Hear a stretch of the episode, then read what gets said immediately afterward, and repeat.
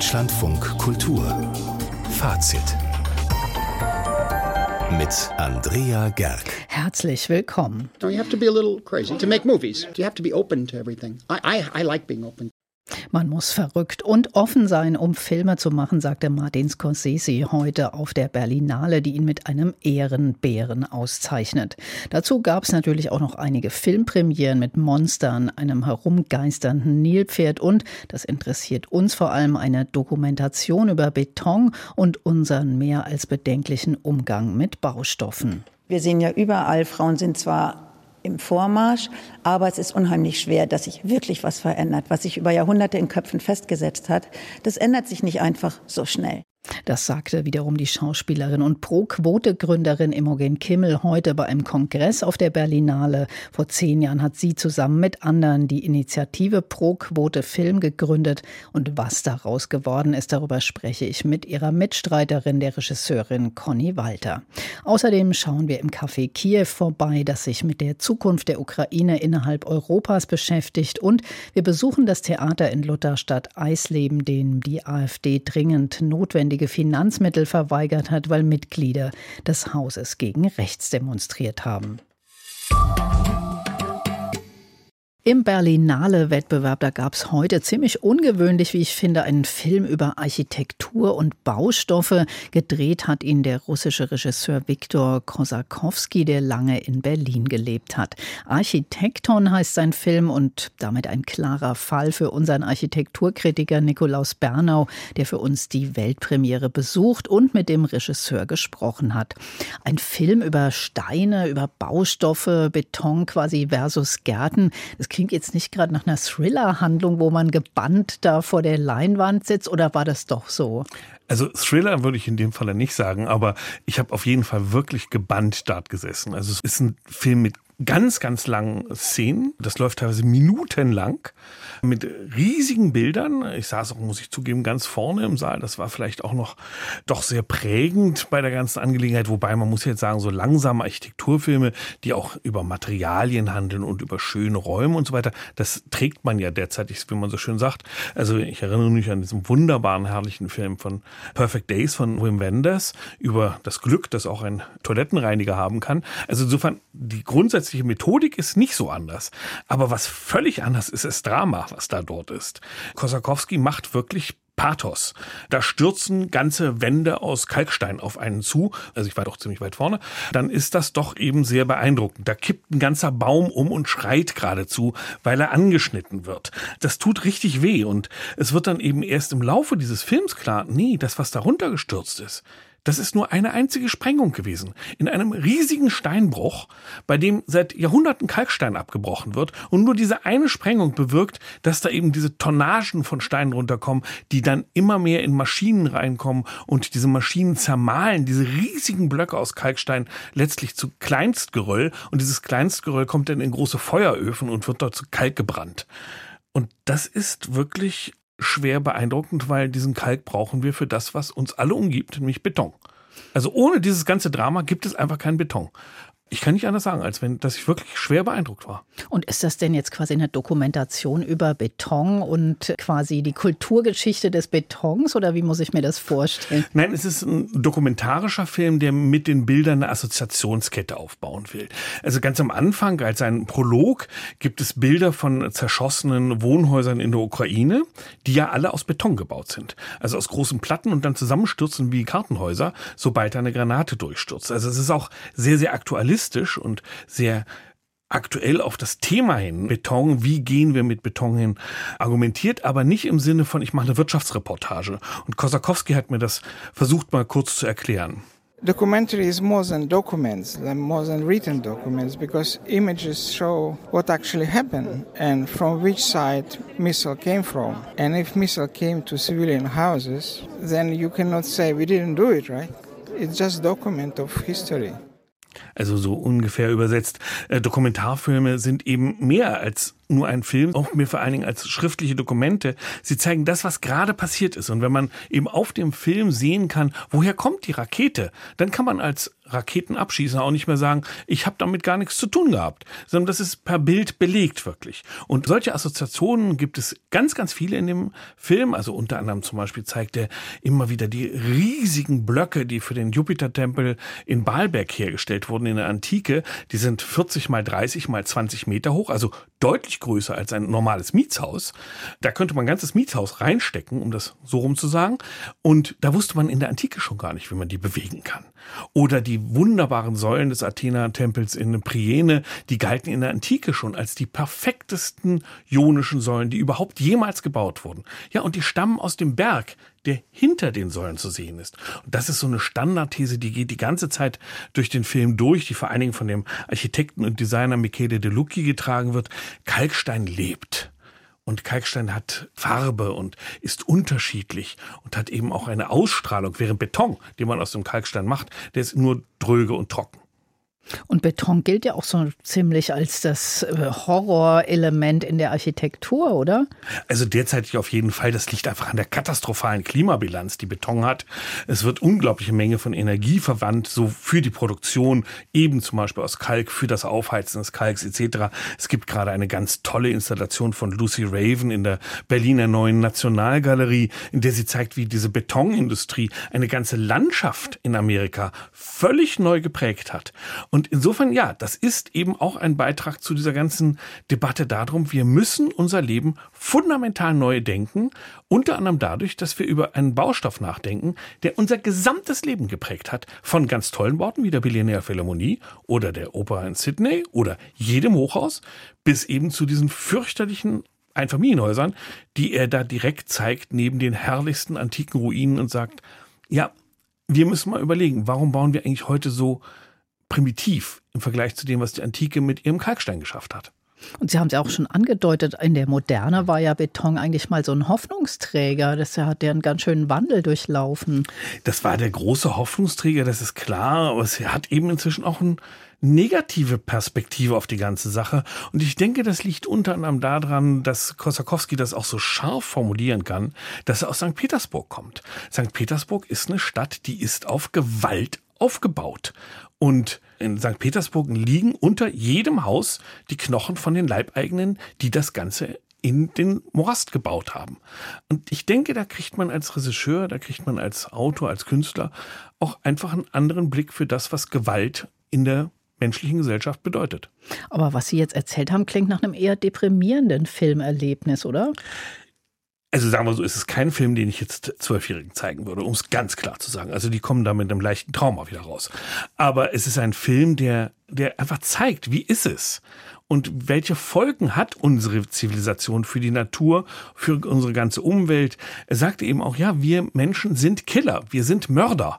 Und wenn wir das Mördersein nicht ablegen, sei es gegenüber Schweinen oder Hühnern oder allen anderen Getier oder gegenüber Kalkstein und gegenüber fantastischen Bergen, dann werden wir unsere Zivilisation nicht ändern können. Und genau darum dreht es sich in diesem ganzen Film. Es muss sich alles ändern.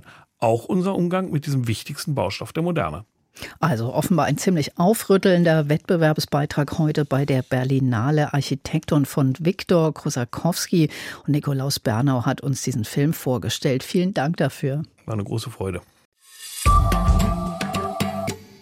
Eine Frauenquote für die Filmbranche, das war ein ziemlicher Knaller, als das bei der Berlinale 2014, also vor zehn Jahren, gefordert wurde. Von einer Initiative, die sich damals noch Pro Quote Regie nannte. Heute heißt sie etwas allgemeiner Pro Quote Film.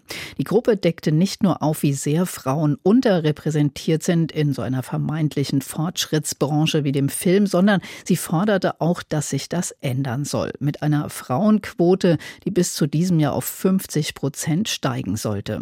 Heute fand nun ein Kongress im Rahmen der Berlinale dazu statt, Empowered for Equality und was aus dieser Gleichbehandlung geworden ist. Darüber möchte ich mit der Regisseurin und Drehbuchautorin Conny Walter sprechen. Sie ist Gründungsmitglied von Pro Quote Film und ich erreiche sie auf der Berlinale. Hallo, guten Abend, Frau Walter. Schönen guten Abend wünsche ich Ihnen auch. Wenn wir mal positiv anfangen, zehn Jahre Kampf für die Frauenquote im Film, was ist da bis heute erreicht worden? Sichtbarkeit als erstes. Da konnte ich mich heute dann auch von überzeugen im Museum für Kommunikation, das gut besucht war, wo wirklich großartige junge Frauen auf der Bühne standen. Wir sind ja schon die ältere Generation und für uns war das wirklich richtig wohltuend. Wir waren ja heute alle wieder zusammen nach so langer Zeit. Und zu sehen, was sich getan hat, es hat sich was getan. Also es ist eine ganz andere Art, über dieses Thema zu sprechen. Quote war damals, die Imogen Kimmel hat es heute gesagt auf der Bühne, es war damals eigentlich ein Schimpfwort. Mhm. Und heute ist es das nicht mehr, aber so richtig eingetreten ist die Quote ja immer noch nicht, oder? Naja, das ist ein sehr dickes Brett, was man da bohrt. Das ist tausende von Jahren alt, dieses Brett. Und so schnell geht es nicht. Wir haben damals gesagt, Sie haben es ja auch in der Anmoderation eben erwähnt, wir haben damals gesagt, 50-50 ist das Ziel, einfach weil die Frauen die Hälfte der Menschheit darstellen. Und wenn wir dieses Ziel erreicht haben, lösen wir uns auf. Und heute kam dann der schöne Satz, ja, ist doch toll, dass wir heute hier sind. Insofern schön, dass wir uns noch nicht aufgelöst haben. Sonst wären wir heute nicht alle hier und stünden hier und würden weiterkämpfen. Aber es ist ja so, dass man in Filmen eigentlich ganz viel zum Thema Gerechtigkeit und Gleichberechtigung sieht. Also inhaltlich ist das Thema durchaus da, aber wenn es dann um Gagen oder Honorare geht, dann ist es ja immer noch ungleich. Was denken Sie, woran das liegt? Was müsste sich da dringend ändern? Wieso kommen die Geldgeber damit überhaupt durch? Naja, das war ganz interessant, denn heute hielt auch Birte Meyer einen Vortrag zu dem Thema Equal Pay Now. Sie hat ja ein Buch darüber geschrieben, über ihre eigene Geschichte. Und sie hat das heute nochmal ganz klar mit Argumenten belegt. Es ist ein Wirtschaftsfaktor. Und jetzt gibt es seit 10. März 2023 eine europäische Richtlinie und die wird sicherlich sehr viel verändern, denn da steht drin, dass es einfach nicht sein kann, dass für gleiche Tätigkeit im gleichen Unternehmen einen Genderunterschied gibt in der Bezahlung, ja. Und das heißt natürlich für die Unternehmen, sie hat das heute benannt und hat gesagt, gibt es jetzt schon Firmenanwälte, die sagen, oh, jetzt guck doch mal lieber nach, ob in, in deinem Unternehmen vielleicht bei den Frauen im Unternehmen nicht ein bisschen nachlegst, weil wenn diese Prozesse kommen, dann müssen die Arbeitgeber oder Arbeitgeberinnen tief in die Tasche greifen, denn das geht bis drei Jahre zurück. Mhm. Also Gesetze können da was regeln. Es gibt ja auch das geplante Filmförderungsgesetz. Glauben Sie, da liegt auch eine Chance drin, um da tatsächlich mehr Gleichberechtigung und vielleicht auch Diversität zu garantieren? Selbstverständlich, das geht immer über die Gesetze, denn aufgrund von Freiwilligkeit hat sich eigentlich noch nie was getan, schon gar nicht bei diesem Thema, denn man darf es ja nicht vergessen, es ist ja sehr bequem für diejenigen, die auf der anderen Seite sind, die wollen nicht unbedingt Teilhabe, weil erstmal heißt es Geld, zweitens heißt es Verlust von Macht, Ansehen und Einfluss, ja. Und das Filmfördergesetz, wo ja jetzt der Referentenentwurf vorliegt, das kann das schon regeln. Da wird es jetzt einen Diversitätsbeirat geben. Das muss man alles noch ausgestalten in den nächsten kurzen verbleibenden Monaten. Aber selbstverständlich, das glaube ich, kann man schon sagen, ist es in der Politik angekommen. Und jetzt geht es um die Ausgestaltung. Und auf jeden Fall muss da noch sehr, sehr viel passieren. Aber klar, ein Gesetz ist die verlässliche Grundlage, auf der man dann auch weiter agieren kann. Jetzt gibt es aber ja auch so Benachteiligungen oder sage ich mal Ungerechtigkeiten, die sich nicht direkt über so eine Quote oder vielleicht auch gar nicht über ein Gesetz aus der Welt schaffen lassen. Zum Beispiel Arbeitsbedingungen. Da habe ich gelesen, dass 70 Prozent der Filmschaffenden sagen, dass der Beruf jetzt gerade auch in Gewerken, die vielleicht gar nicht mit Regie und Produktion zu tun haben, also dass die einfach nicht mit Familie gut vereinbar sind. Schwierige Arbeitszeit. Man muss häufig zu Orten, zu Drehorten, die nicht da sind, wo man lebt. Gibt es denn da Anzeichen, dass die Branche irgendwie so ein bisschen familienfreundlicher geworden ist? Ja, die gibt es. Also wir haben auch diesen Punkt soziale Standards. Da geht es jetzt auch darum, dass die im Gesetz verankert werden können. Denn es ist ja letztlich nur eine Frage, wieder auch hier, des Geldes und der Festlegung. Also ich sag mal so, als ich Regieassistentin war vor langer Zeit, ja, dann habe ich gearbeitet bei dem bekannten Format Tatort mit Wolfgang Becker. Wir hatten damals 31 Drehtage. Ich, wo ich jetzt selber Tatorte gemacht habe, heute sind wir bei 21 Drehtagen. Das ist ein Drittel weniger bei der gleichen Länge, bei dem gleichen Aufwand. Dafür gibt es natürlich Gründe. Aber wenn man an dieser Schraube dreht und sagt, okay, wenn man jetzt Standards einhalten möchte, führt kein Weg daran vorbei, dass man sagt, wir brauchen wieder mehr Drehzeit. Hm. Müssen denn Ihrer Meinung nach auch die Frauen selbst, die in der Filmbranche tätig sind, was anders machen, sich mehr vernetzen oder vielleicht auch meinetwegen beim Thema Gagen mit mehr Selbstbewusstsein und Forderungen auftreten? Was können denn Frauen selbst machen? Also man kann ja immer selbst etwas machen und ganz sicher können auch die Frauen etwas machen und sie tun das. Das konnte ich heute wirklich sehr schön erleben, auch von den Panelistinnen, die da saßen und gesagt haben, ja klar, früher habe ich mich nicht getraut. Ich hatte das Selbstbewusstsein nicht. Das heißt, wir schaffen jetzt erstmal ein Klima, in dem die Frauen, die das vielleicht in ihrer Sozialisation nicht so gelernt haben, in dem es selbstverständlich ist, dass die Frauen Forderungen stellen können. Das ist ja eigentlich ein Skandal. Wir schreiben das Jahr 2024 und wir reden immer noch über so etwas, aber so ist es nun mal, ja. Und man kann die Frauen nur ermutigen, deswegen auch Empowerment, das war ja das Motto heute. Und klar, und diese Netzwerke, die es jetzt schon gibt, die auch immer mehr von Frauen für Frauen stattfinden, das merkt man auch, das hat sich auch total verändert. Es ist jetzt einfach schick, in diesen Netzwerken zu sein. Als wir anfingen, war es noch strange. Mhm. Das haben wir selbst gespürt, ja. Also das heißt, es wandelt sich, es verändert sich und es wird auch für die Männer immer selbstverständlicher. Es ist ja, es leuchtet ja auch ein, wenn man es rein ökonomisch betrachtet. Ist denn eigentlich die Berlinale ein besonders guter Ort für solche Begegnungen, wie sie heute bei diesem Kongress da stattgefunden haben? Warum nicht? Also Mariette Rissenbeek war heute auch bei uns, sage ich mal, und hat gesprochen und hat sehr interessante Sachen gesagt aus ihrer eigenen beruflichen Erfahrung und hat auch nochmal alle Frauen im Raum ermutigt, ja. Und also in der Bewertung des eigenen Selbst, in Bewertung des Scheiterns, in diesem eben nicht zurückzutreten und zu sagen, okay, ich habe jetzt vielleicht nicht diesen Erfolg gehabt, sei es in der Gehaltsverhandlung oder sei es mit dem Film, der dann zum Beispiel nicht auf der Berlinale lief, dann ist ja die Frage, woher nehme ich denn die Kraft weiterzumachen?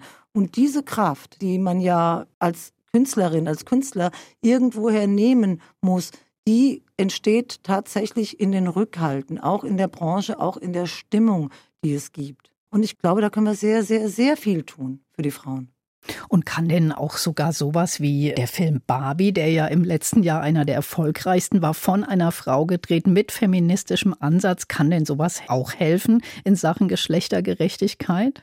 Ja, das ist eine interessante Frage. Die finde ich wirklich sehr, sehr, sehr, sehr vielschichtig. Kann insofern etwas helfen, dass er also Bevölkerungsschichten erreicht, für die dieses Thema unglaublich weit weg ist. Es ist ja so betrachtet ein elitäres Thema leider immer noch, weil es ein Thema der gebildeten Schichten in der Regel ist. Und ich sag mal so, wenn sich etwas verändert, müssen wir die gesamte Gesellschaft mitnehmen. So ein Film wie Barbie erreicht natürlich sehr, sehr viele Menschen, auch wenn ich sagen würde, dass was den feministischen Ansatz angeht in diesem Film, ich nicht ganz zufrieden bin. Da hat er mich am Ende dann doch ganz schön enttäuscht. Also so feministisch, wie er sich gibt, ist er aus meiner Sicht nicht. Da wäre noch einiges mehr gegangen.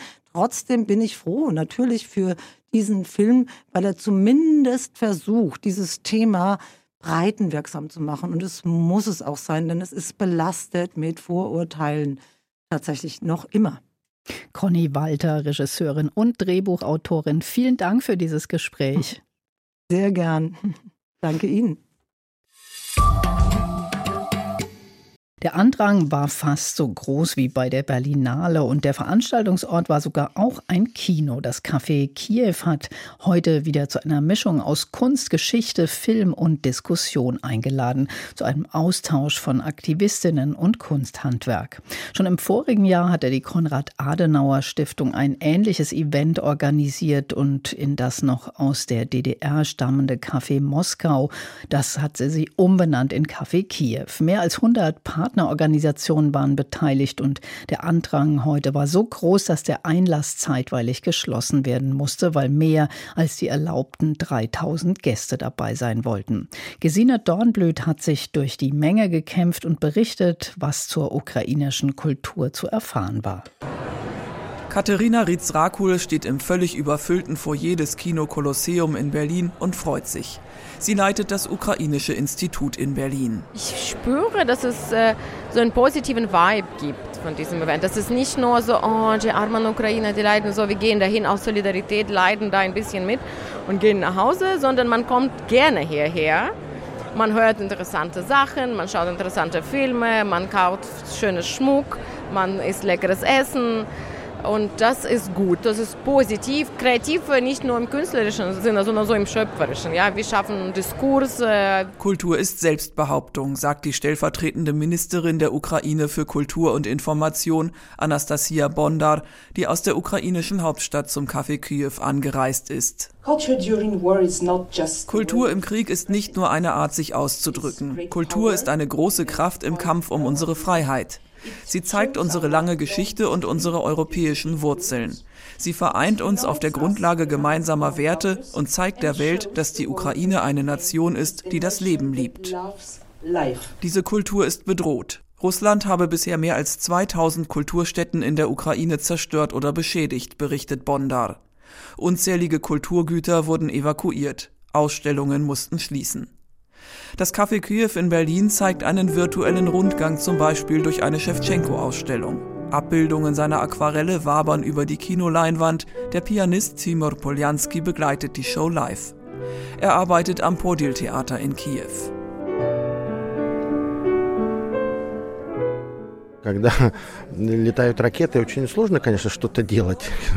Wenn Raketen fliegen, ist es natürlich schwierig, kreativ zu sein. Aber wir passen uns an. Wir haben keine andere Wahl. Man kann ja nicht nur im Bombenkeller sitzen und nichts tun. Wir haben eine Aufgabe, die Menschen mit unserer Kunst zu unterstützen. In unserem Theater haben wir jeden Monat eine Premiere. Die Leute kommen, die Säle sind voll. Das ist die Front, an der wir arbeiten.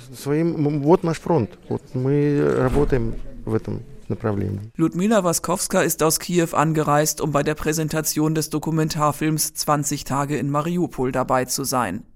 Die Macher, ukrainische Journalisten der Agentur AP, haben drei Wochen in der belagerten Stadt ausgeharrt und die Gräueltaten der russischen Armee dokumentiert. Schüsse auf Wohnhäuser, sterbende Kinder, den Angriff auf die Geburtsklinik. Ludmila Waskowska war Anästhesistin in dem Krankenhaus, in dem die Journalisten drehten.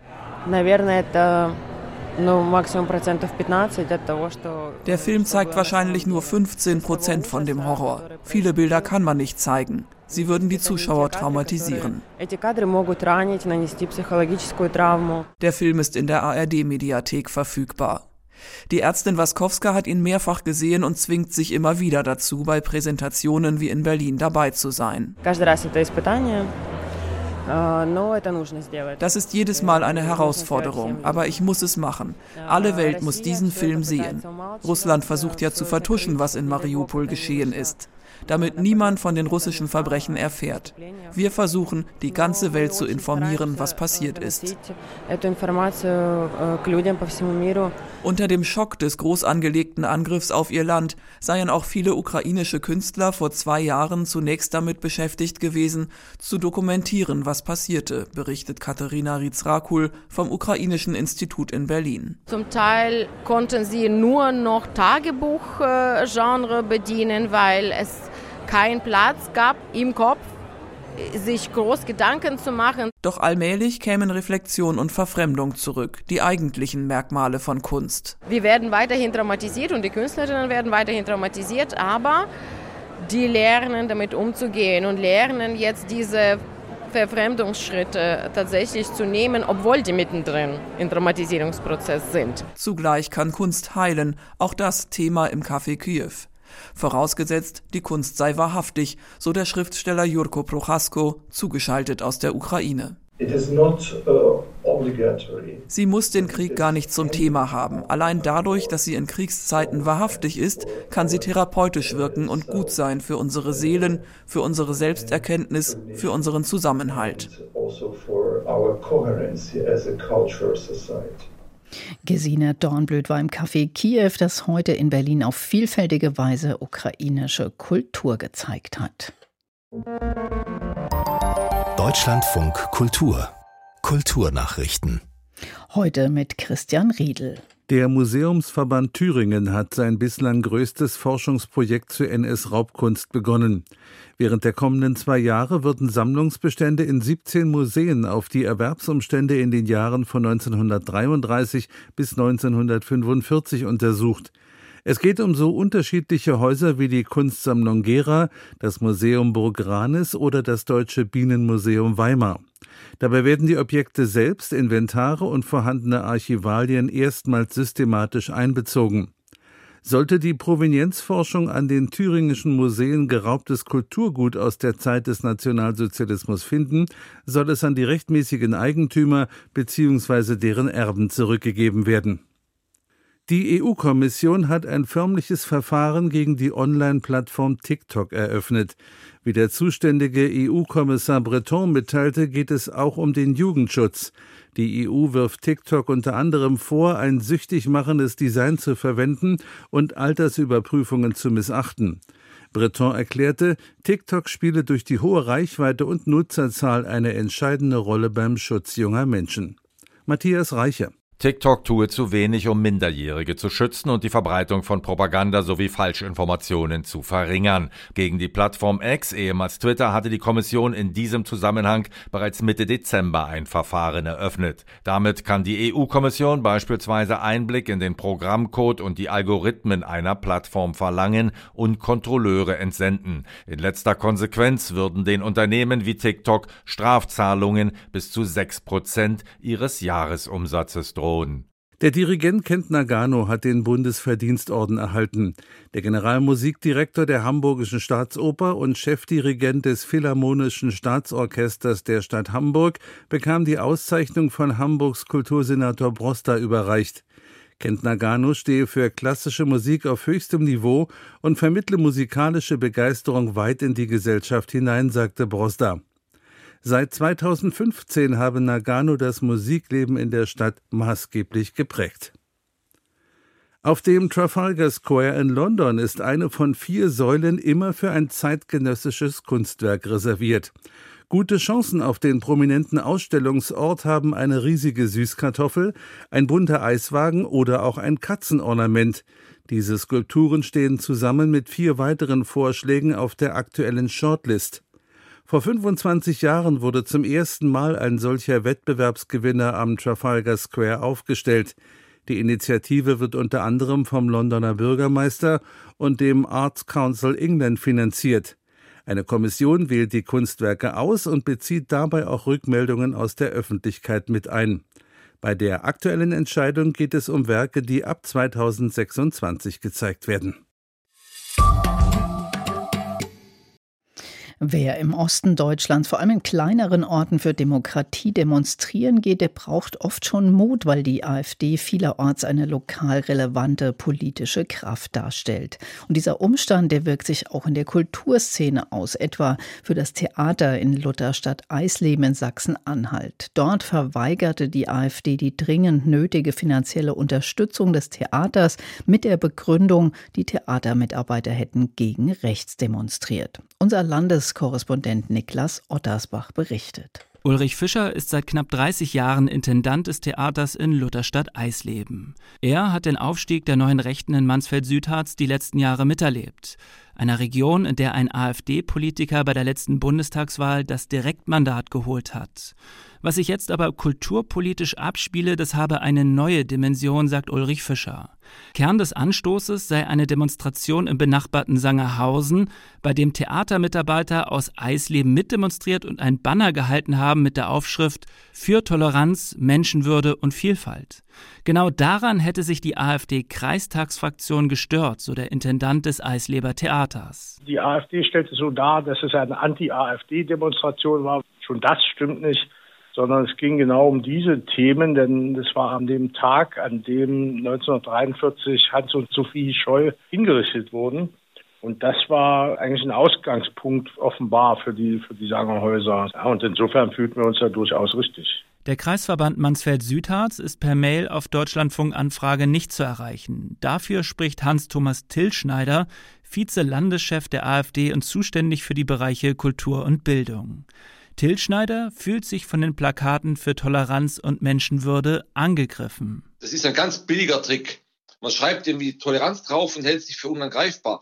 Aber sie sagen Toleranz und meinen Intoleranz. Insofern sei das Vorgehen des Kreisverbands der AfD in diesem Fall richtig. Kein Geld für ein notleidendes Theater, wenn die Mitarbeiter gegen Rechtsextremismus demonstrierten.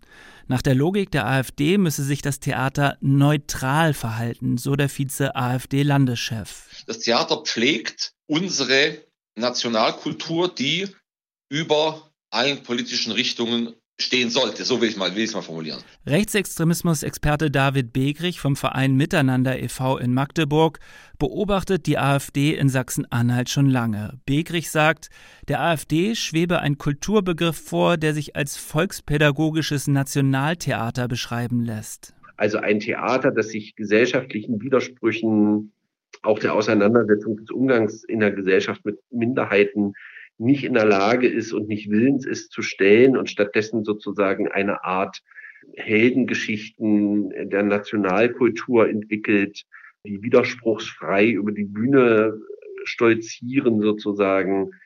Das ist meiner Ansicht nach, das ist das auch künstlerisch nicht darstellbar. Der Eklat um die AfD und das Theater in Eisleben. Er hat die Rettung der Bühne nicht verhindert. Ausgangspunkt ist die finanzielle Schieflage des Landkreises Mansfeld-Südharz und deswegen fehlen dem Eisleber Theater 1,6 Millionen Euro. Der Kreistag hat nun auch ohne die Stimmen der AfD zugestimmt, dass die Stadt Eisleben dem Landkreis ein zinsloses Darlehen gewährt. Wenn nun auch noch der Stadtrat von Eisleben zustimmt, dann ist die finanzielle Grundlage des Theaters in Lutherstadt Eisleben bis 2028 gesichert. Niklas Ottersbach berichtete aus Lutherstadt Eisleben. Fast genau zwei Jahre ist es her, dass Russland die Ukraine angegriffen hat. Seit diesem 24. Februar 2023 sind mehr als 10.000 Menschen ums Leben gekommen, viele andere sind geflohen. Was der Krieg für die Menschen bedeutet, darum geht es in einer Serie von ukrainischen Filmemachern, die ab Mittwoch in der ZDF-Mediathek zu sehen ist, in Her K. Außerdem empfiehlt Simone Schlosser für diese Woche noch eine Serie über Schwangerschaft Schwangerschaft, Geburt und das Leben mit Kleinkind. Es gibt Tage, über die wissen viele noch genau, wo sie waren. Der 24. Februar 2022 ist so ein Tag. Nicht nur, aber besonders für die Menschen in der Ukraine. Lydia, die Hauptfigur der Serie, sitzt gerade im Auto. Sie ist auf dem Weg von Kiew nach Kharkiv, um dort die Scheidung einzureichen. Doch unterwegs fallen die ersten Raketen. Sie wird von Soldaten angehalten und kontrolliert, und als sie endlich in Kharkiv ankommt, haben die Gerichte ihre Arbeit eingestellt. Von einem auf den anderen Tag herrscht Krieg in der Ukraine. Es gibt kein Benzin mehr und kein Handynetz, dafür lange Schlangen an den Grenzübergängen. Ist das schon die Grenze? Es sind noch ein paar Kilometer. Ist der erste Checkpoint. Was diese Momente bedeuten und wie die Menschen die ersten Kriegstage erleben, davon handelt die Serie in Hörkar. Sie ist nicht dokumentarisch, beruht aber auf realen Erfahrungen. Im Mittelpunkt steht dabei Lydia. Sie ist eigentlich Therapeutin, hat eine Tochter, die in Berlin zur Uni geht und die ihre Mutter direkt in den ersten Tagen zu sich holen möchte. Aber Lydia möchte ihr Land nicht verlassen. Stattdessen beginnt sie, Fahrdienste anzubieten. An die Grenze in die Hauptstadt, jede Folge ein anderer Fahrgast. Eine Mischung aus Roadtrip und Therapie für alle, die in dem Auto sitzen. Sich das Überleben zu sichern, fällt gerade allen schwer. Das ist noch gelinde gesagt. Die einen führen Krieg, die anderen machen sich die Taschen voll. Die Fahrgäste geben der Serie Struktur. Jede Folge verläuft gleich. Jemand steigt ein, sie beginnen zu reden, dann ein kurzer Rückblick, der erzählt, wie sie hier gelandet sind. In diesem Auto, mitten im Krieg. Zum Beispiel die Kosmetikerin Olga, die sich mit ihrer Schwester überworfen hat, im Streit um Mann und Erbe oder der Deserteur Mikita, der keinen Ausweg sieht, als seine Familie zu verlassen. Es sind kleine Melodramen über Liebe, Familie und Verlust, und zusammen zeigen sie ein Land, das von Krieg gezeichnet ist, schon lange vor dem russischen Einmarsch. Welche Sirene ist denn das? Ende oder Anfang? Ich verstehe es auch nicht. Schon die fünfte heute. In Hörka ist eine bemerkenswerte Serie. Entstanden ist sie als Projekt verschiedener europäischer Fernsehsender, die damit ein Zeichen setzen wollen zur Unterstützung der ukrainischen Filmindustrie. Eine öffentlich-rechtliche Message zum Jahrestag. Aber in Hörkar ist mehr als ein nettes Solidaritätsprojekt, nämlich ein Beispiel für richtig gutes Storytelling. Eine Serie, die man vielleicht nicht gerne schaut, angesichts ihres realen Hintergrunds, aber bei der man dranbleibt und die nicht in politische Parolen verfällt, sondern sich ganz auf ihre Figuren verlässt.